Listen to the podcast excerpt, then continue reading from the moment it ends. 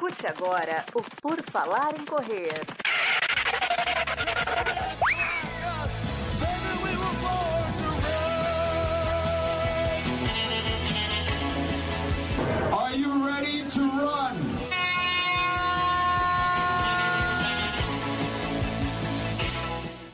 O podcast do Por Falar em Correr está tendo início neste exato momento mais um PFC Interview ou entrevista, né? Quando conversamos com alguém que pratica, que vive o esporte, a corrida. Às vezes a gente conversa com empresas, às vezes com pessoas, mas geralmente são pessoas porque as empresas são feitas por pessoas. Mas hoje não. Hoje é uma pessoa pessoa que vai participar aqui conosco, Simoniele Kowalczuk. É, Kovalchuk. Kovalchuk. Então é isso, ó. Simoniele Kovalchuk, corredora amadora muito rápida, que está aí nos pódios subindo nas corridas do Brasil afora. Tudo bom? Seja bem-vinda. Tudo certo, muito obrigada. Inicialmente queria agradecer o convite de você, e eu também converso com a Camila agradecer a equipe do Por Falar em Correr por essa oportunidade, né, meu primeiro podcast, para falar um pouquinho sobre minha vida e a corrida. É, estou muito feliz por poder compartilhar algo que eu gosto tanto, né, que é correr e poder assim tirar algumas dúvidas, conversar com outros corredores que também vivem nossa, vivem nossos anseios, vivem nossas alegrias, que nos entendem tão bem. Maravilha, vamos lá. É legal sempre quando a pessoa, primeira vez que ela vai num podcast, porque daí, ok, qualquer pessoa que falar com a Simonielli agora falou depois de mim, então eu consegui alguma, alguma exclusividade, olha só. Bom, uh, Simonielli, começa contando para nós como é que é esse teu início na corrida ou como é que foi, né? Porque tá aqui no, no, no seu perfil do Instagram, tá? Professora que busca performance na corrida. Mas antes de chegar nesse ponto de talvez buscar performance, teve um começo, um início. Quando é que foi? Então, quando penso em esporte na minha vida, é, desde que eu nasci, eu acho que eu tenho essa ligação com o movimento. Eu venho do interior, eu sou do sul do Paraná, de uma cidade bem pequena chamada Paulo Frontin, e eu nasci em sítio. Então eu cresci correndo, pulando e sempre no meio do esporte. O esporte era uma coisa muito valiosa para o meu pai e ele passou isso para a gente também. Então eu na, no tempo da escola eu jogava vôlei, jogava até aqui muito bem e jogava um monte de esportes. Às vezes me colocavam para correr nos, no, quando precisavam de gente, não era a minha preferência. Mas eu corria e eu ganhava medalhas também. Aí, quando eu cresci, fiz faculdade, fiz concurso, passei, comecei a trabalhar, chegou um momento que eu pensei: será que a vida adulta é só isso? É trabalhar, cuidar da casa, e cadê a minha parte de diversão? E logo me veio o esporte na cabeça, né? Porque é a questão de buscar uma saúde, de conhecer gente nova. Eu já tinha me mudado de cidade, estava morando em Maringá, queria socializar, queria fazer algo diferente, queria ter mais experiências na vida. E acabou assim ficando mais fácil e não nego, no começo foi mais por facilidade entrar num grupo de corrida, comecei a, a, correr. E eu lembro muito bem que na primeira aula que eu fiz, o professor disse: ai, corre 30 segundos e caminha dois minutos. E aquilo foi tão fácil. E eu vi as outras pessoas sofrendo e para mim foi bem fácil. Eu pensei, nossa, que legal, gostei disso. E comecei a ir, assim, ah, me desafiando mais, né? Sempre fazendo os treinos, me desafiando, tentando aumentar o tempo que eu conseguia me manter correndo, diminuir o tempo que eu caminhava, porque eu comecei caminhando e correndo como é o começo da maioria das pessoas, normal, assim, não teve nada de, de sensacional.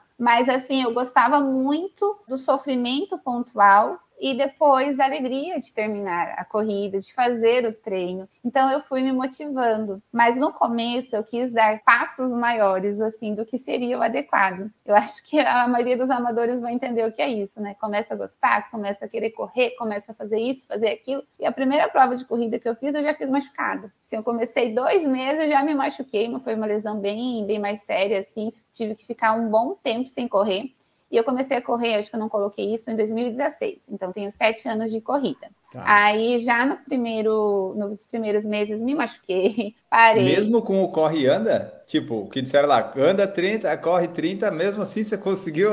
Nossa, eu estava muito fraca, provavelmente, né? Mas assim, eu já estava tá. evoluindo. Eu já estava correndo quilômetros, correndo 3 quilômetros, fazendo treinos assim um pouco mais mais treinos que a gente conhece hoje. E queria evoluir, queria correr mais, muito mais pela questão de sentir aquela assim, aquele esforço, aquela dificuldade e superar a dificuldade. Então, queria experimentar mais disso. Aí eu me machuquei, aí eu percebi assim que não é só correr, que eu preciso fortalecer. Aí eu já comecei a mudar um pouquinho a ideia de que é a corrida, você precisa de uma base, não é somente a corrida, tem outras questões envolvidas. Aí eu lembro que eu parei, assim, eu comecei a correr em abril de 2016, em maio eu me machuquei, parei em junho, julho, agosto eu voltei e voltei assim já fazendo fortalecimento e começou a, a, progredir a minha corrida. Então, eu já fui pegando pódios em setembro, peguei pódios já neste mesmo ano de 2016. Então, eu percebi que eu tinha uma certa facilidade, mas não era uma facilidade assim tão grande como algumas pessoas às vezes me perguntam: ah, você já começou a correr abaixo de 5? Eu falei: não, eu corri no pace 6, depois no pace 5, depois eu fui baixando para o pace 4.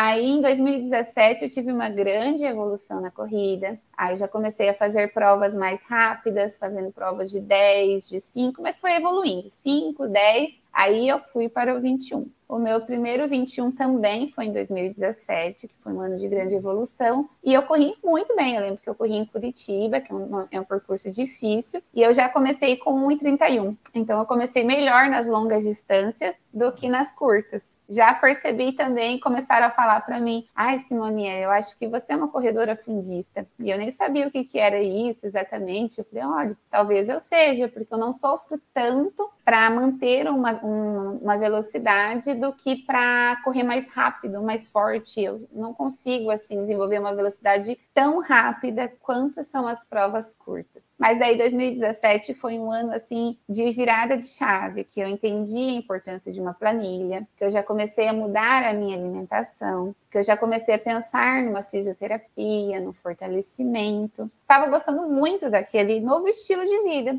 Porque quando a gente pensa em corrida, a gente pensa também que estamos agregando um novo estilo de vida. Ela entra, sabe, que vou ocupar meu spa, um espaço, vou ocupar aquela uma hora diária. E de repente, todas as outras horas elas começam sendo envolvidas por alguma coisa da corrida. Ah, preciso dormir bem. Ah, preciso comer melhor. Ah, final de semana eu tenho tal compromisso, então não dá para sair, voltar muito tarde. Ah, eu gosto, que horário que eu gosto de treinar? Tudo isso a gente vai descobrindo à medida que vai vivendo a corrida como um estilo de vida, como uma coisa que vai continuar na sua vida ao longo dos tempos. Assim, naquele tempo eu ainda treinava à noite, eu fui descobrindo, percebendo que eu prefiro treinar mais de manhã. Então foram várias descobertas assim. Aí pensando numa linha do tempo, em 2018 foi um ano que eu me preocupei mais com a minha formação acadêmica. Então eu já falei, eu quero fazer mais cursos de pós-graduação, tenho que dar uma atenção maior no trabalho, preciso fazer um mestrado, preciso focar um pouco na minha carreira. A sua carreira é o quê? Eu sou professora.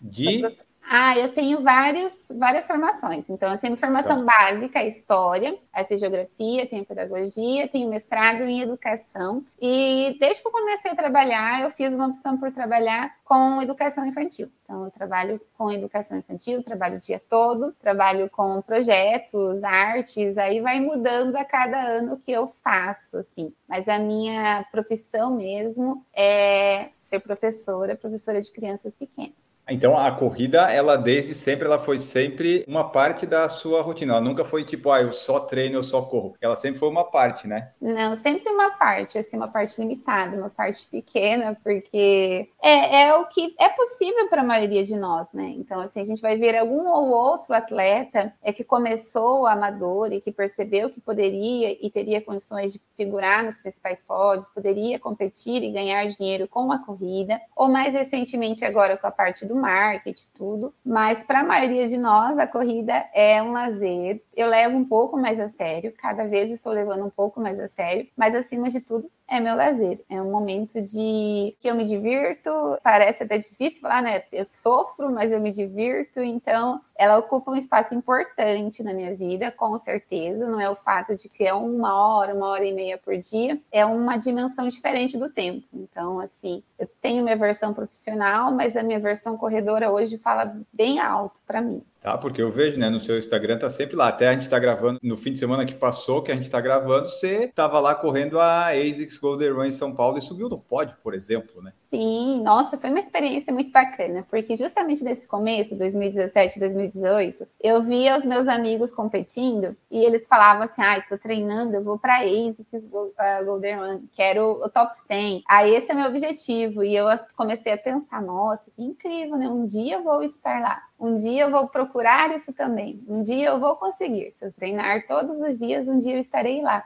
Aí foi esse ano que eu optei por ir, consegui largar na elite, né? Tem todos os critérios que a gente precisa seguir, fiz todo o protocolo, corri a prova, assim, foi muito emocionante ver. Eu estou aqui, assim, você olha em perspectiva. Um dia lá atrás eu falei, eu estarei aqui. Chegou o dia, eu estou aqui. Eu não esperava assim o pódio, queria fazer o meu melhor tempo, mas sempre você espera, porque assim, a minha perspectiva como amadora é estar nos lugares. E hoje eu assim penso mesmo, assim, por que não na elite? Se eu tenho condições, se eu tenho tempo, por que, que eu não vou largar na elite? Eu largo, eu corro o risco de ganhar pódios ou de não ganhar. Porque quem larga na elite pode ganhar ou pode sair com a medalha, que é o que a maioria sai, já sai feliz com a medalha, com as experiências. Mas pode ser que eu suba no pódio, pode ser que eu ganhe alguma coisa. E é assim que eu penso, sabe? Tudo é lucro nesse ponto é lucro. É uma escolha assim difícil de certa forma, porque você na maioria das vezes corre sozinha, mas tudo é lucro. Eu penso, estou lá, vou viver o momento. E quando eu terminei em quarto, foi uma prova difícil para mim, foi mais difícil do que eu esperava. Eu digo em relação ao meu desempenho, mas quando eu terminei aquela prova, eu pensei assim, uau, obrigada, senhora, é, é o presente que eu ganhei hoje, consegui terminar entre ser a quarta da elite, né? Subir nesse pódio, estar lá, vão me chamar junto com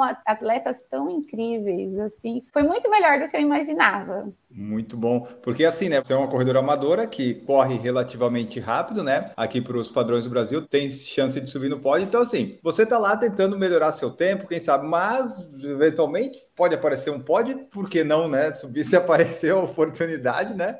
Com certeza, acho que é o pensamento assim de a gente confiar em nós, confiar, ousar, acreditar, entender que a corrida sempre é sobre nós, é aquele momento, é o que eu senti, a dor que eu superei, é o fruto do treinamento que eu tive, isso tira muito peso das costas, sabe? Saber que você está lá, você está vivendo o processo, você está bem treinado, você merece estar lá e tudo que acontecer vai ser para o seu crescimento. É isso que eu penso quando eu entro nas corridas. Então só vamos voltar lá para 2018 que você falou, né? 2018 você focou na carreira, parou de correr, deixou a corrida de lado? É não, não, mas de 2018 é uma coisa interessante que eu queria pontuar, que foi um ano que eu tenho muito na esteira. Foi um ano assim que eu ia basicamente terminava o meu serviço, às 5 e meia eu ia direto para a esteira para poder estudar de manhã, né? Escolhi o horário melhor, assim, que de concentração, para mim é o melhor horário de manhã, sou uma pessoa bem matutina. Então, depois eu saía do serviço, já ia para a esteira para não desistir. Eu criei essa, essa ideia assim, de não desistir. Porque quando eu ia para a rua, era muito movimento, estava muito quente, estava isso, estava aquilo. Então, os treinos de tiro, de velocidade que eu estava fazendo, eu fazia basicamente quase todos na esteira. E consegui evoluir, consegui manter a mesma performance. E comecei a sonhar com o 4 por 1 o sub 40, o 4 por 1 eu queria chegar lá. Já Bem, então você não tinha corrido é, abaixo de, de 4? Os 10 não, os 5 ah. sim. Os 5 eu já tinha conseguido, mas os 10 para mim foi acho que uma das coisas mais difíceis. Chegar no sub 40 nos 10 foi muito difícil. Em 2018 não consegui, consegui passar no mestrado, então foi ótimo. Aí 2019 eu já conciliei trabalho, aulas de mestrado e corrida. Consegui em 2019 meu sub 40, mas foi numa prova que deu a mais, tudo, então assim, oficialmente eu não tinha conseguido não. Fiz meia maratona também, mas foi uma prova, foi um ano assim que eu corri bem, consegui manter a minha constância, mas tive algumas lesões pontuais, assim, então a corrida ela estava como mais como um pano de fundo ainda. Foco era fazer as aulas do mestrado, viver aquela experiência, começar a pensar na minha dissertação, o que, que eu ia trabalhar ou não ia trabalhar. Aí, em 2020, foi um ano assim que, que eu acho que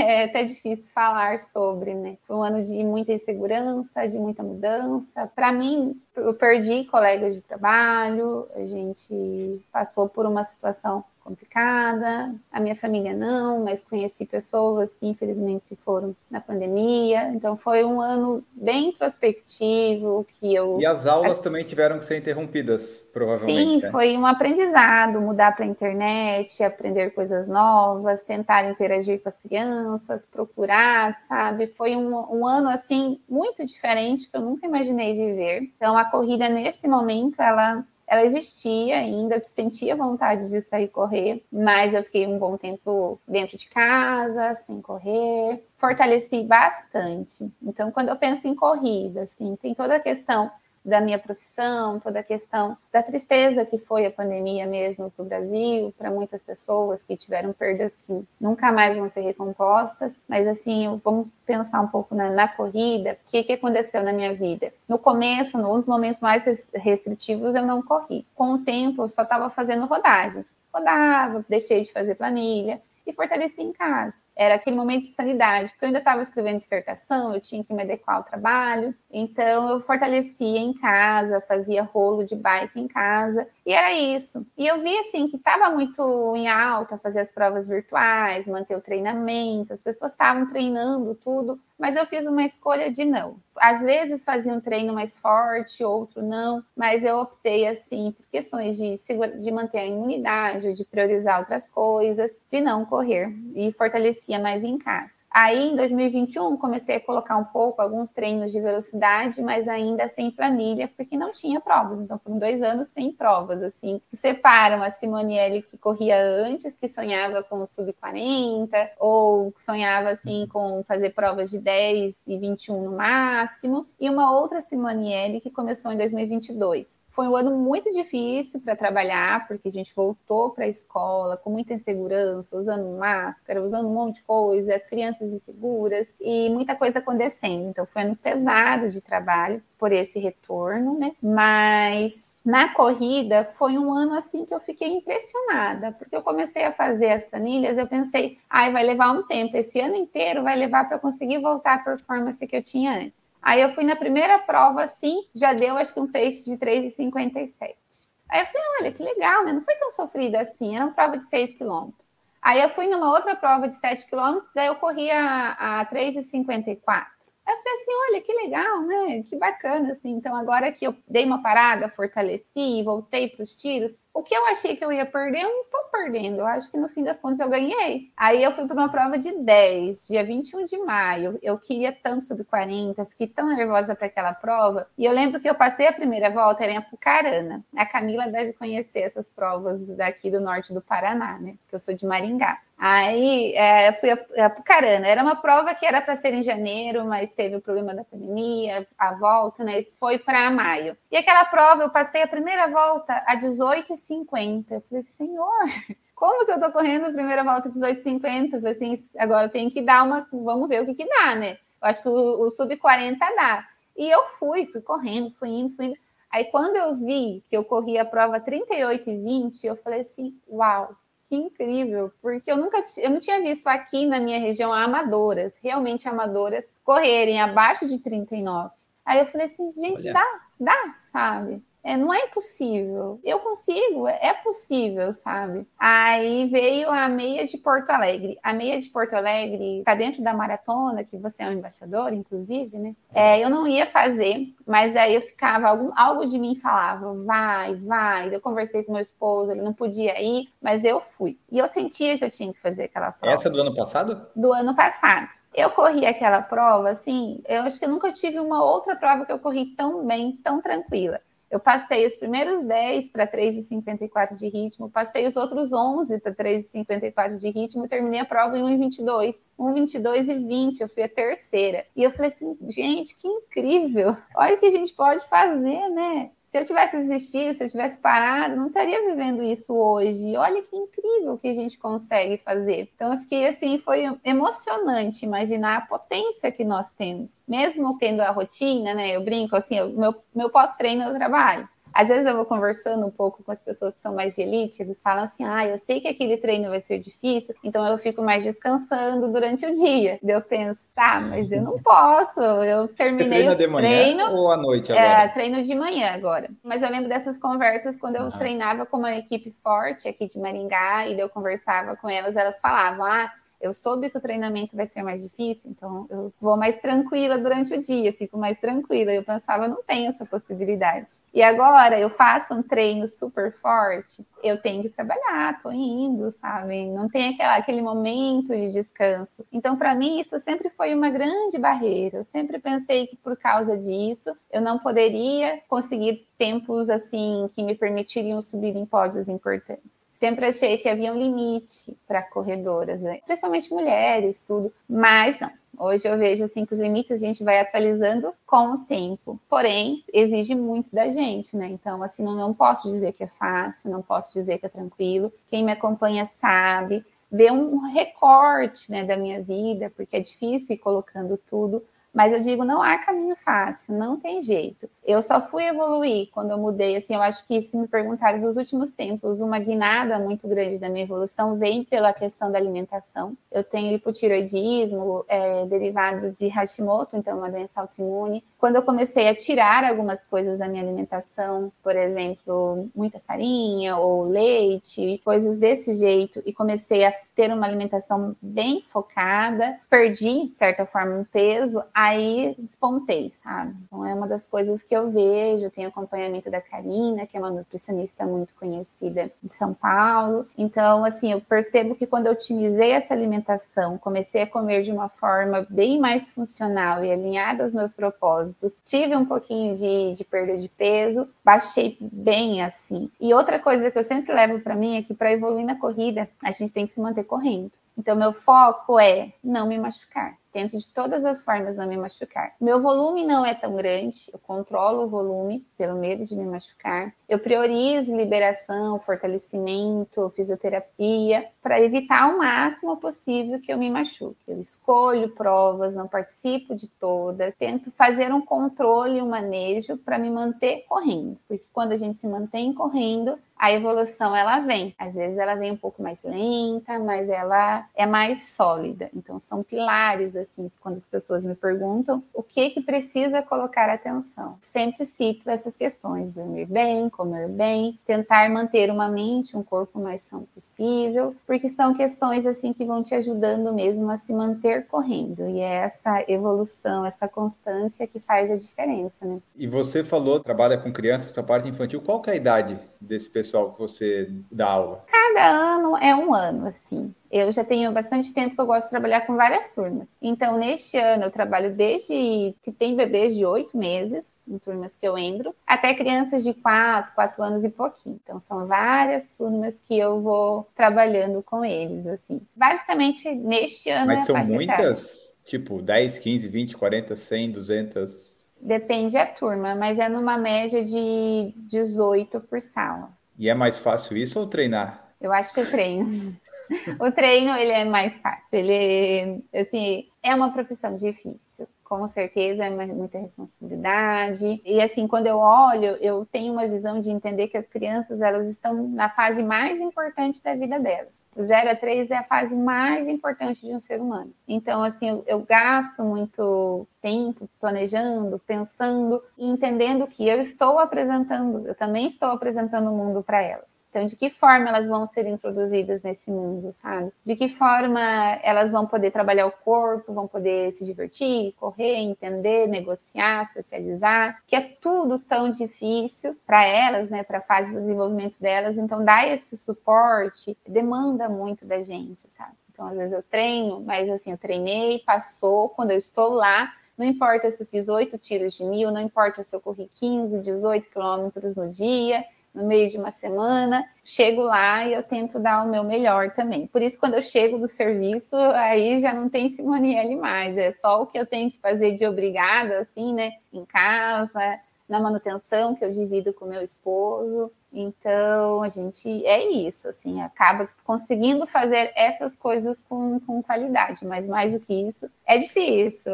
Eu estou pensando assim no doutorado, mas tem que se animar, porque é bem puxado. E como é que concilia tudo isso? Você falou aí um pouco, mas conta um pouco para nós da sua rotina então. É acordou, foi treinar, foi para o trabalho e depois morreu? É por aí? É, eu acordo, né? Acordo bem cedo, geralmente. Treina todos os dias? treino todos os dias praticamente. Eu não treino no domingo, por exemplo, mas no domingo eu faço sessões de mobilidade, de alongamento, passo gelo, faço um recovery caseiro. Então, todos os dias eu estou me movimentando de alguma forma.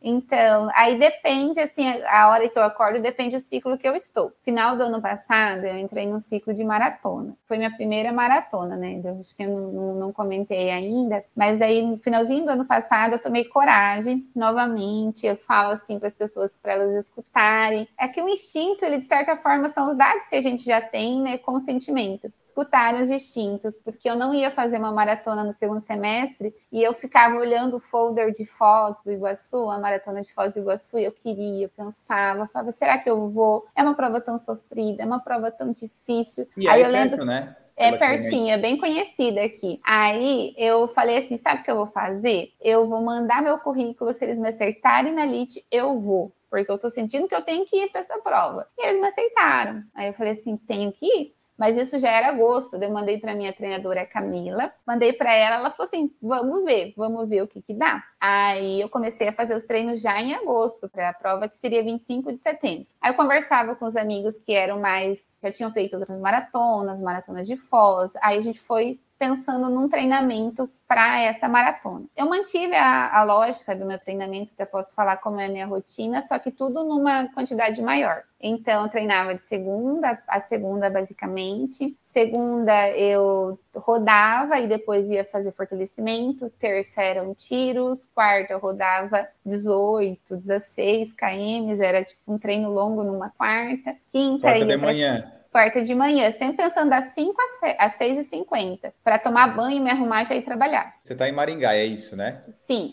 É tranquilo de correr nas ruas de madrugada ou era esteira? Como é que você faz? Porque, eu, né, treino, eu treino aqui no Parque do Engar que é um lugar assim que você vai quatro da manhã, você vai achar corredor. Tenho essa sorte, digo, é uma sorte, para uma mulher é uma sorte, né? Poder ficar correndo, dando voltas no Parque do Engar. Aí eu tenho esse lugar que eu considero, não é 100%, não tem como ter certeza, mas eu considero mais seguro, me sinto mais tranquila para treinar. E às vezes também vou no outro circuito que tem bastante ciclista, que meu esposo vai também, porque ele também é corredor. Então são coisas assim que me deram essa possibilidade, que eu entendo que é um privilégio que nem todos podem ter, né? Mas eu corro de manhã praticamente agora só na rua. Muito difícil para esteira, a maioria das vezes é na rua. Aí pensando no meu treinamento do final do ano passado para maratona, aí quinta-feira geralmente é terça e quinta tiros, né? Treinos de velocidade, fortaleço três vezes na semana semana e gosto de fazer um longão no sábado. Inclusive, no sábado, eu pensava assim: o que, que eu posso fazer, já que eu vou largar na elite e vou correr sozinha, para dificultar meu treinamento e ser melhor na prova? Eu ficava dando 10 voltas em torno do Parque Ningá. Então, são três quilômetros, eu ficava lá dando volta, dando volta, dando volta. Fiz vários treinos dando um monte de volta em torno do Parque do Ingá. E valeu a pena, assim. Eu tive uma estreia na maratona que eu nunca imaginei que eu pudesse ter. Fui para a prova muito confiante, eu sabia que eu tinha condições de ir bem, eu sabia que talvez desse o sub 3 ou não desse, porque é uma prova difícil, é uma prova bem dura, é uma prova com muita subida. Quem já foi no Parque das Aves, quem já foi no lá na região do, do parque sabe que Foz do Iguaçu é muito difícil, mas eu encarei de frente e eu lembro assim que se eu for eleger algo de mais marcante na corrida, eu vou colocar até hoje não só a chegada da maratona, mas a largada. Eu chorei na largada. Eu chorei uhum. assim por saber eu estou aqui, eu consegui chegar aqui, eu estou bem em condições de dar o meu melhor. E eu comecei a correr e assim, eu fiquei muito emocionada. Assim, levou um tempo para me acalmar. Fiz uma prova assim, a segunda parte bem mais rápida que a primeira. Foi uma prova mais conservadora, comecei a correr e aí as coisas foram acontecendo e eu fui me sentindo cada vez mais forte na prova. Então, quando eu passei a primeira parte e era um ponto de revezamento, eu vi pessoas que eu conheço, eu vi pessoas torcendo por mim, e eu falei, nossa, eu escolhi o lugar certo para estrear.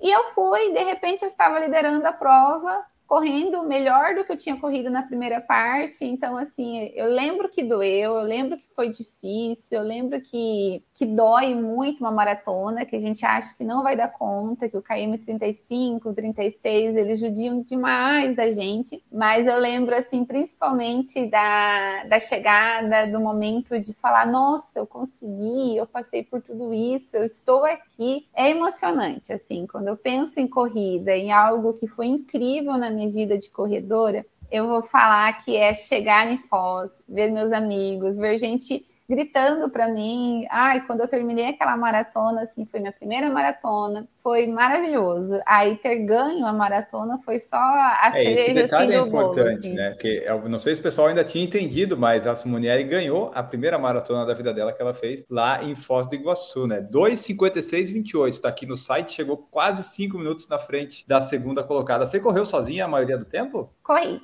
corri sozinha praticamente todo o tempo. No começo, não, no começo tinha o, pelota, o pelote, aí eu achei muito legal, porque no, no pelotão as pessoas falam assim, ah, vamos, vamos revezar para cortar o vento, para pegar água, para correr junto. Eu me senti muito atleta naquele momento. Mas depois não teve jeito. Assim, é uma prova muito longa, é uma prova com muita subida, cada um tem seu estilo de corrida, né? Então eu assumi a, a liderança da prova no KM 25 mas, assim, eu sempre imaginei que alguém ia me ultrapassar, porque nem, nem tentei imaginar que eu ia ganhar a prova, né? Eu fui perceber mesmo que eu ganhei a prova quando cruzei a linha de chegada. E eu falei assim, não, realmente ganhei, aconteceu. Eu nem sabia quanto que ganhava o primeiro eu nem tinha noção. Às vezes eu imaginava, assim, correndo, ah, esse Manieri tá chegando em quinto, e eu falava assim, uau, uhum. tá chegando em quinto, mas eu não conseguia imaginar nunca chegar em primeiro, nunca ganhar a prova. Então, quando eu ganhei, assim, quando terminou a prova, eu cruzei a linha de chegada, eu não conseguia andar sendo bem sincero, eu estava bem treinada, eu já venho seis anos de corrida, né, quando eu fiz a maratona, mas eu cheguei num nível, assim, de muito esforço. Então, me carregaram e me falaram: você vai fazer um exame antidoping. Eu falei: tá bom para onde eu estava assim, no outro mundo. Para onde assim. te levasse, tu ia. Eu estava indo, eu estava indo, assim, daí só assim, não pode tomar nada, não sei o que, não sei o que, não sei o que, só toma água para conseguir fazer o exame. E a gente foi, daí as meninas que ficaram em segunda e terceira também foram fazer, e virou uma festa, virou uma alegria, assim, a gente estava tudo animado que ia fazer o exame de doping, porque ia subir no pódio, porque ia acontecer tudo o que aconteceu, assim, então vale, né? Eu falo assim, que o treinamento, o sofrimento, quando ele tem um motivo, ele tem significado para você você, você passa por tudo aquilo, sabe? Você passa porque você sabe que você tem o seu objetivo, que você está fazendo aquilo com um propósito. É difícil, assim, quando você pensa na rotina, né? Eu acabei me envolvendo com a maratona porque eu estava querendo fazer uma linha do tempo. Ela é puxada. Eu sempre acordo 5, 5 e pouco da manhã, vou treinar.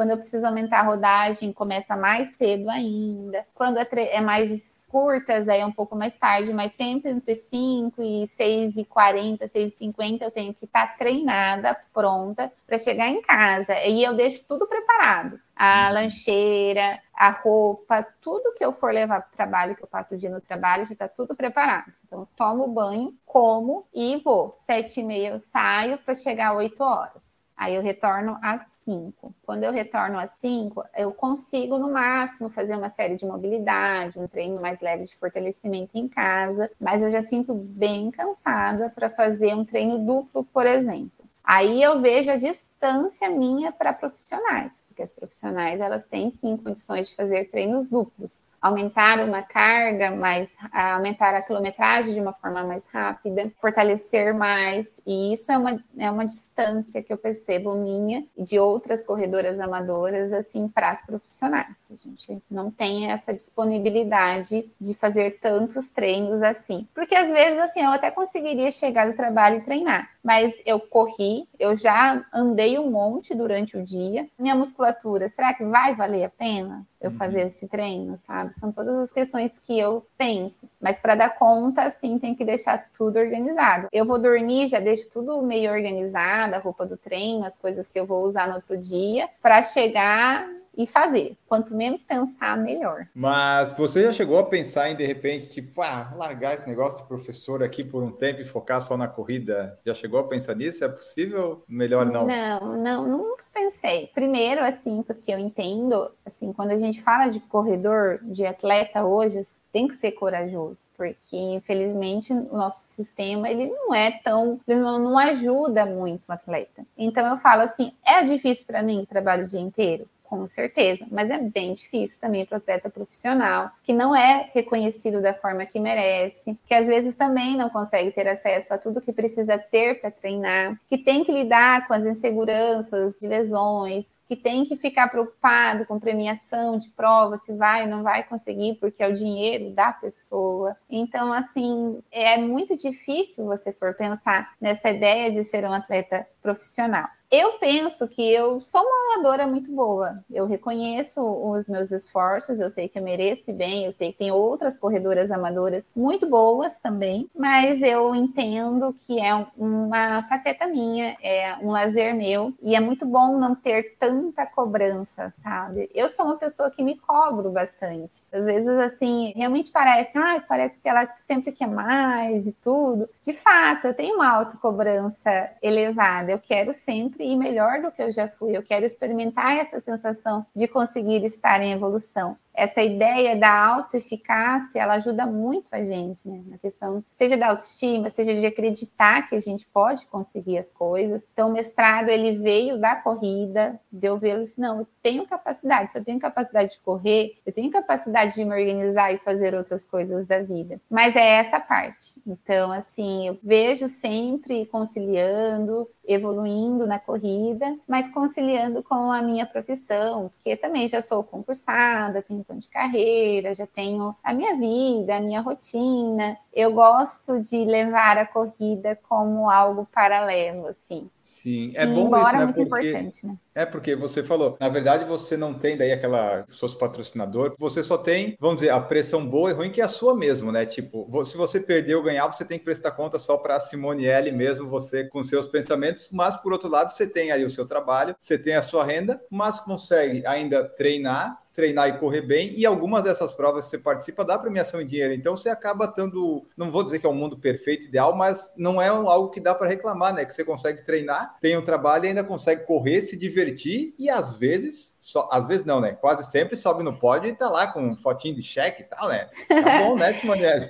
Tá, tá bom, eu tenho que agradecer bastante. Assim, eu vejo por um lado que é fruto do meu esforço, eu valorizo isso muito em mim, então você falou bem, assim, eu tenho que só me satisfazer fazer. E à medida com o tempo eu fui, eu tô começando assim a viver de uma forma diferente essa autocobrança. No começo ou eu ia bem ou eu ia mal. Para mim uhum. existia essas duas coisas. Agora já nem tanto, sabe? Agora quando eu vou para uma corrida, eu já entendo que não é uma corrida que vai me definir, que não é porque eu fui bem, eu fui naquele dia não estava bem, não não fluiu tão bem, que é o fim do mundo. Eu sento, analiso, nesse ponto assim, eu vejo uma, um amadurecimento da minha parte de analisar, tá, o que que deu certo? O que que não deu certo? O que será que aconteceu? Por exemplo, na ASICS. Na ASICS, eu estava projetando um outro tempo, porque era o que eu tinha feito nos 5 e nos 10. Então, nesse ano, no começo do ano, eu falei, eu quero fazer ótimas provas de 5 e de 10. Aí eu fiz a Tiradentes aqui de Maringá, corri para 37, corri para 18, 5, 18 baixo. Então, assim, deu certo esse treinamento. Aí, quando eu fui para ASICS, eu já senti que faltou um pouco de volume, faltou um pouco de resistência. Aí, na hora, eu fiquei chateada, mas aí eu pensei, tá, faltou mas eu posso mudar, vou conversar com a minha treinadora, a gente vai ajustar. Não se pode ter tudo. Eu fiz muito bem o que eu queria nos 5 e nos 10,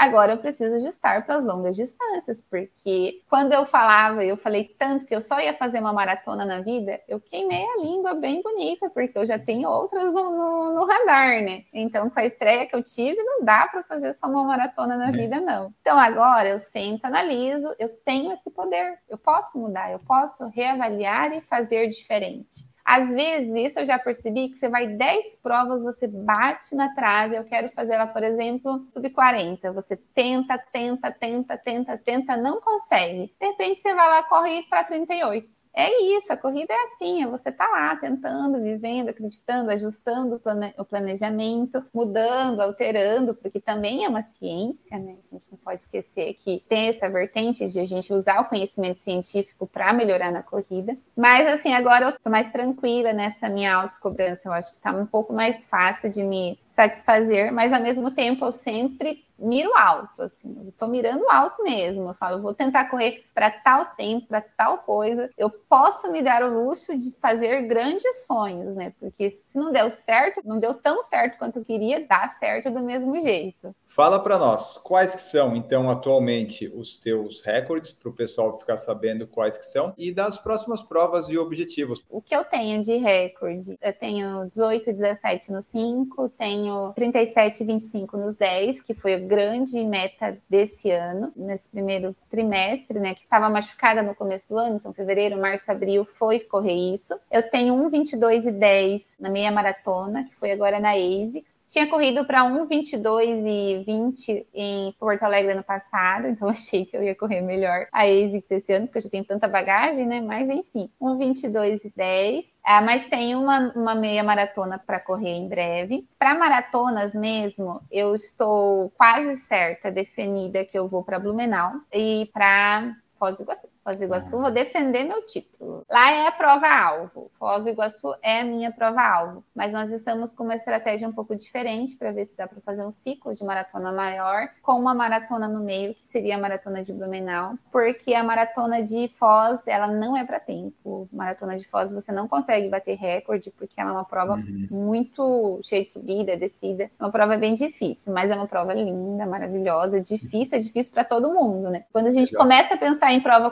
competitiva, assim, você começa a pensar, tá difícil? Tá difícil para todo mundo. Então, não é isso que vai fazer eu deixar de fazer prova, não. Chove para todo mundo, neva para todo mundo, dá raio para todo mundo, tem subida para todo mundo, né? Então, tem que viver. Você gosta de prova com subida ou você faz porque é o que tem? Eu vou melhor. Eu não tenho tanto problema com prova de subida, não. Aqui no Paraná, as mais tradicionais são todas cheias de subida. Então, Exato. lógico que o tempo é diferente. Mais difícil você fazer um 37 na Tiradentes, que é bem, o percurso é muito técnico, do que numa prova mais plana, assim. Mas eu, eu sinto que fui melhor. Para mim, eu sinto que fui melhor, melhor e eu sou mais competitiva nas provas com subida. Então, eu vou mesmo. Aí eu escolho uma outra com um percurso mais plano para tempo mesmo, para tentar o tempo. A prova de Porto Alegre, excelente para tempo. As provas de Florianópolis, né, devem ser boas para tempo. Aí essas eu escolho, independente de quem vai estar, tá, quem não vai estar, tá, se eu não tenho condições de pódio ou não. É questões da minha realização de bater o meu tempo, de ter um recorde pessoal. Mas as provas que eu penso assim que eu estou indo como uma atleta para competir, aí não tem, não tem não. Tem subida, vou, tem descida, vou, tá chovendo, vou. Tô lá, sabe? Essas provas eu estou para ver o que, que acontece. E essas aí, você vai, você, você, hoje em dia, você olha se tem premiação em dinheiro, é algo relevante para você decidir ou tanto faz? É relevante, não dá para dizer que não é relevante. A corrida, ela é um esporte que, principalmente quando você busca performance ou quando você tem essa rotina bem puxada, que tudo conta, você precisa ter um acompanhamento nutricional, você precisa ter, fazer uso de alguns suplementos, ainda mais tendo hipotiroidismo. Você precisa, assim, gastar um pouco mais, talvez, com massagem, com fisioterapia. Tudo é um custo. Eu, às vezes, converso com meu esposo, né, ele sempre lembra para mim, ah, Simone, eles pode ir para onde você quer, porque é um lazer, é uma coisa que a gente já faria de graça. Com certeza, eu faria de graça, não, não é, assim não deixo de ir ou não ir em provas por questões de dinheiro, mas escolho provas que têm premiação em dinheiro sim, porque eu não sou patrocinada, né? Então, assim, eu tenho algumas ajudas. Recebo ajuda de inscrição da minha equipe, recebo ajuda nutricional, então são algumas ajudas que eu tenho. Mas eu, eu gasto, né? A gente tem o gasto com a corrida e eu tenho, assim, a minha vida além da corrida. A gente tem compra, tem apartamento para pagar, tem outras coisas para investir. Então, a gente tem esses gastos. Como eu estou hoje em condições de competir, em condições de ganhar, eu participo sim de provas que têm premiação em dinheiro, mas também porque essas provas são casca dura e você evolui muito nelas. Tem esse lado também. Eu não tenho assim, tem provas que eu sei que, por exemplo, a Pucarana, a Pucarana é uma prova assim que vai, vem gente incrível. Cornélio Procópio Tiradentes, são provas assim que vem gente assim que você fala, uau, eu não chego nem perto. Mas As provas aí meio. do no... é, é, norte que chama noroeste? É, é noroeste, norte, é. noroeste do Tem Paraná. Tem bastante provas conhecidas que dão premiação, né? Eu já vi a Camila também já falou bastante de algumas provas. Tem umas bem tradicionais, né? Tem, e assim, são aquelas provas que você evolui, porque você dá o máximo. massimo. Às vezes, assim, é agora já nem vem acontecendo, mas tem algumas outras provas que você vai lá para correr 8 da manhã, no sol do noroeste do Paraná, que Paraná não é todo frio, não. Leva, assim, tem prova que atrasa, você já tomou seu pré-treino, você já fez tudo e tá lá esperando a largada, então você fica mais cascadura, sabe? Você aguenta mais as coisas, você vive, assim. Então eu vejo que uma parte da minha evolução vem da coragem de estar tá lá, porque às vezes eu tô correndo no meu ritmo, eu evito de ficar olhando muito no relógio. Mas eu vejo a, alguém que está na minha frente, eu corro junto e quando vê a prova sai muito melhor do que eu esperava. Pela competitividade, prova competitiva ajuda muito mesmo, assim, quando você quer correr mais rápido, quer buscar algum tempo, faz bastante diferença. E a questão de ganhar dinheiro acaba me ajudando a ter um pouco mais de qualidade. E como eu disse para você, né, estar nas provas, viver as provas, conquistar às vezes não é dinheiro, às vezes é satisfação pessoal, a alegria de terminar. Às vezes eu volto com a medalha para casa e estou muito feliz porque eu dei o meu melhor. Ó, vamos ver aqui que no Instagram o pessoal deixou perguntas e nós vamos às perguntas que enviaram para Simonielle. A Beatriz Leite perguntou o que te inspira no esporte, Simonielle? Que me inspira no esporte é assim: eu percebi com o tempo que eu tinha uma autoestima um pouco baixa, eu achava que eu era pouco capaz de fazer as coisas. E quando eu comecei a viver o esporte, eu vi que não, que nosso corpo, que nossa mente pode muito, sabe? Então, quando eu, eu vejo essa superação dos limites que eu já coloquei para mim, é o que me motiva a continuar correndo, independente do que aconteça. Então, é uma sensação de, de respeito a si mesmo, comer bem, se alimentar bem, dormir bem, treinar, fazer as escolhas que são necessárias e também a alegria de ter histórias para contar, de ter todo esse enredo de vida, falando da superação, os momentos que eu achei que eu não ia conseguir, eu consegui. Eu acho que o esporte ele teria que ser tão mais valorizado, principalmente na formação das crianças, dos adolescentes, porque ele faz a gente fazer escolhas melhores. Ele ajuda a nossa qualidade de vida, ele nos dá mais força física e mental. Então é isso que eu busco, é por isso que eu pratico esporte hoje em dia. Thaís Ribeiro perguntou uma curiosidade dela: qual que é o seu pace de conforto?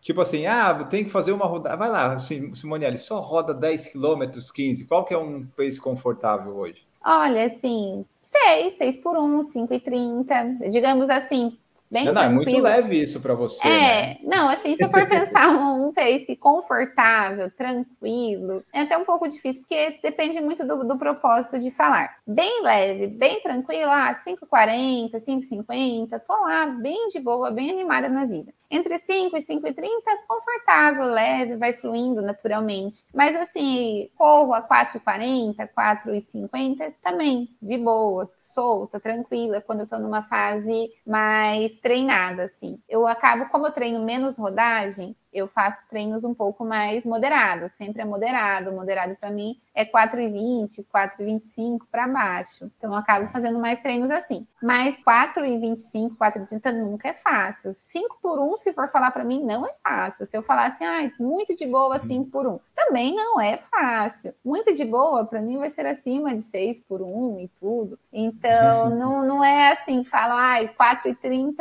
é meu regenerativo. Não. 4,40 é meu regenerativo? Não, pode ser confortável, mas regenerativo é bem mais para cima, porque senão parece que a gente sempre está correndo forte e é leve. Não, o corpo desgasta, né? Perguntaram também aqui se você tem alguma prova dos sonhos para fazer prova dos sonhos, eu tinha a prova da maratona que eu vivi, essa era a maratona, não tinha o enredo eu que construí. Já vivi, tinha ASICS que eu queria muito fazer, já vivi. Eu acho que eu vou chegar numa fase da minha vida que eu vou querer fazer provas internacionais para viajar bastante. A da Patagônia é uma prova que eu quero fazer. Provas assim, maratonas na Europa. Tenho vontade de fazer provas internacionais pensando mesmo nessa ideia de viajar. Mas por enquanto eu quero passar, rodar por todas as maratonas do Brasil, por todas não, mas pelas principais maratonas do Brasil. Eu acho que não seria a prova dos sonhos, mas o que eu gostaria é de cada ano poder viver e viver bem um ciclo de maratona. Perguntaram aqui sobre a sua alimentação, e daí eu vou englobar tudo. Como é que é no dia a dia? Você falou aí que deu umas ajustadas, você tem até a mesma coisa que eu. Então eu acho que eu tenho que parar de comer um pouco de requeijão, então,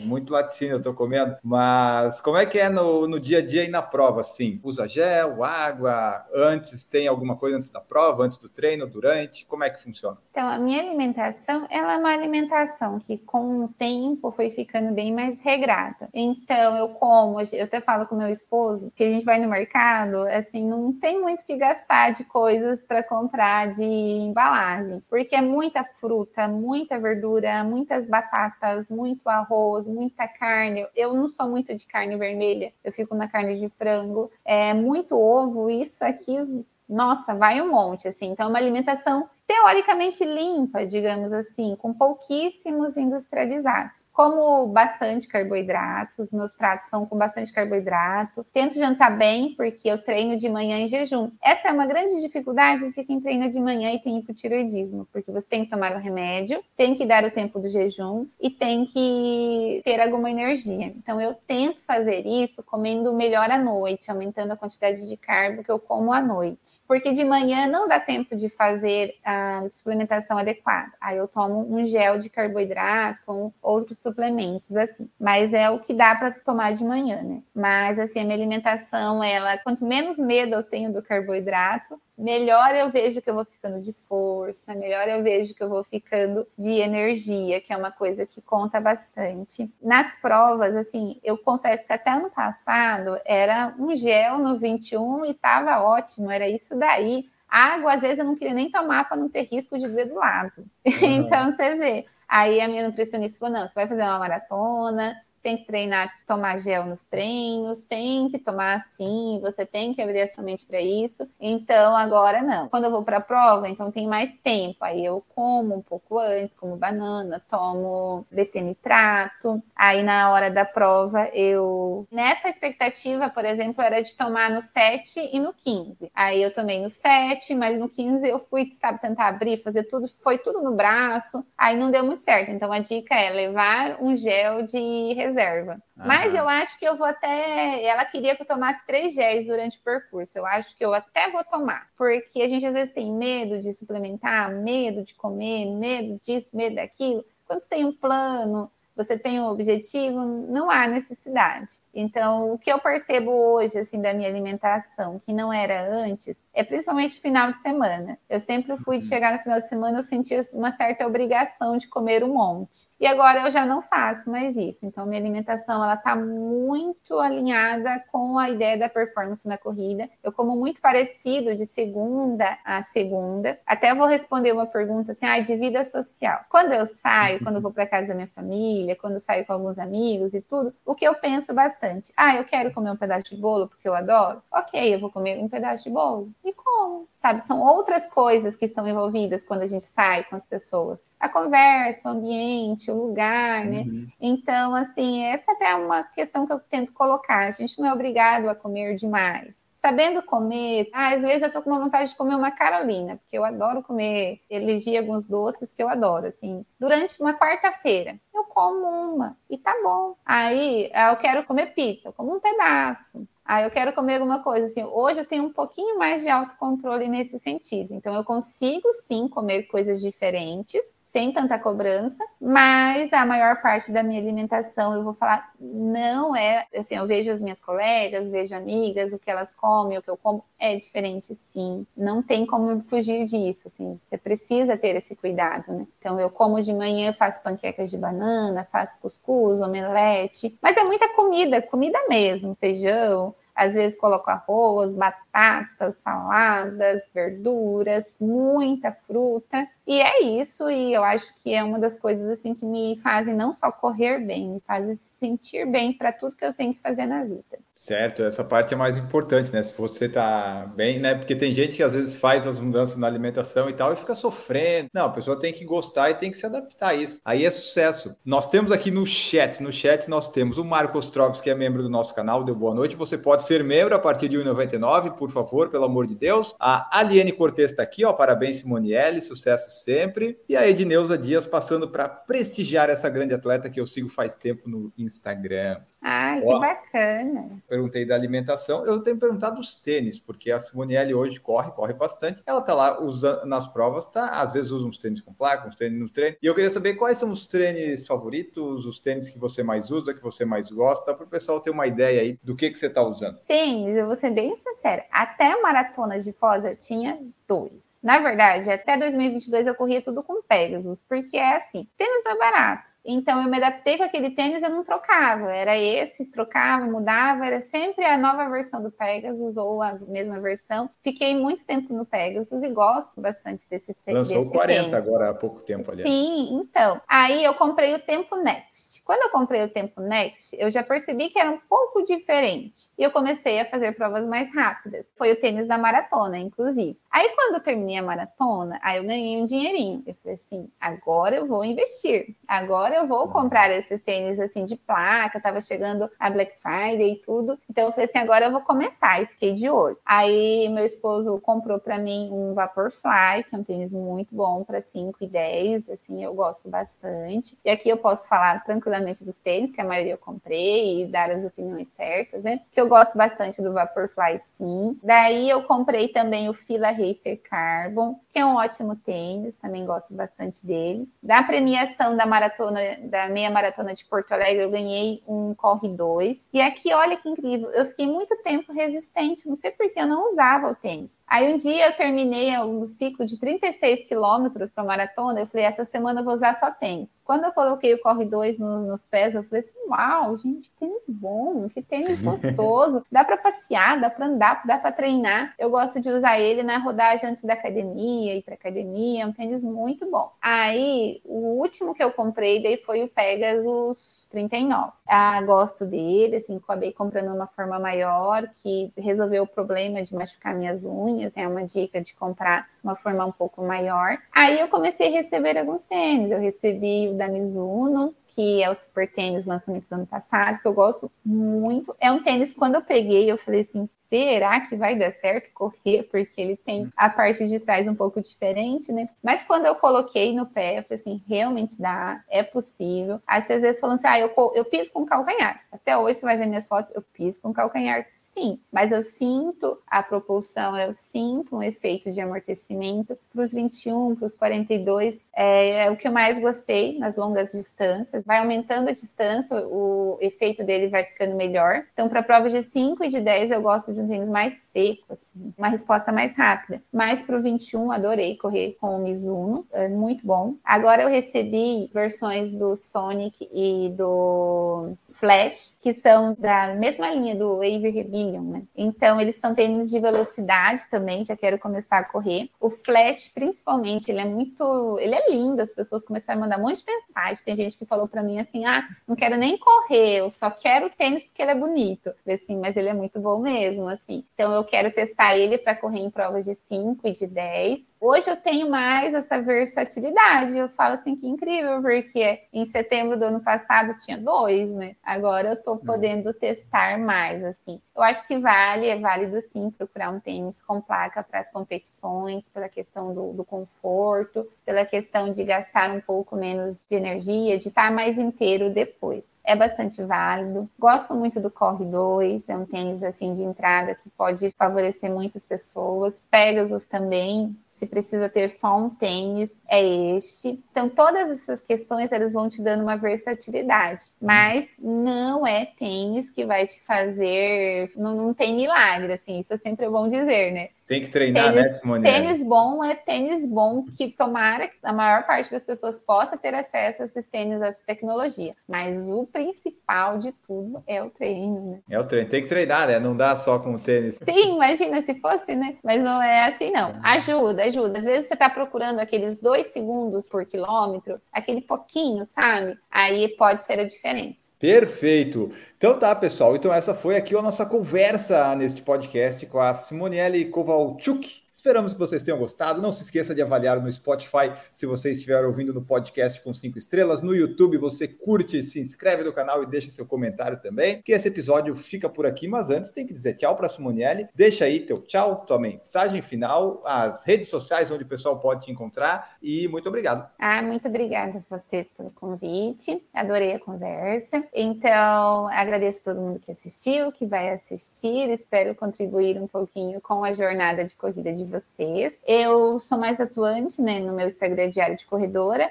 E lá eu vou colocar a minha rotina, nada assim tão, é, digamos, de não dá para colocar tanto, não dá para colocar tudo, mas eu coloco as minhas experiências, as minhas vivências, os ensinamentos que eu tenho, as dificuldades que eu passo, eu tento ser bem transparente, para a gente não achar que é só o pódio, é só alegria e é só isso. Não, tem toda uma jornada por trás, é muito difícil, mas é possível, e eu sempre saliento, eu gostaria de deixar sobretudo assim, para as mulheres, para mulheres como eu, que trabalham fora, que elas possam reservar, conhecer a corrida, reservar um momento da sua rotina para elas viverem os seus sonhos, viverem os seus propósitos, criarem metas só delas, ter este momento mesmo para serem elas, para terem as suas vontades, os seus desejos atendidos, que muitas vezes acabam não tendo esse momento para elas mesmo. Então, a corrida, seja para mulheres ou para homens, eles podem nos trazer este momento de lazer, esse momento de autoconhecimento, essas novas experiências de vida, a corrida, além de cuidar da nossa saúde, ela pode e ela nos ajuda a ter belas histórias para contar, a ter coisas para viver, a ter sonhos para realizar. Então, é, eu sou apaixonada por esse universo e gostaria que todo mundo se encontre no esporte e viva essas emoções. Maravilha, muito obrigado, Simonielle. É isso aí, várias histórias que vocês podem conferir lá no diário.d.d Corredora, que ela coloca lá a rotina, e novas histórias estarão sendo escritas pela Simonielle, porque ela continua treinando, tem provas vindo aí, vocês ouviram no podcast. Então vão lá seguir ela, digam o que acharam desse episódio, que nós ficamos por aqui. Um grande abraço para vocês e tchau! Produção por Falar em Correr, podcast multimídia.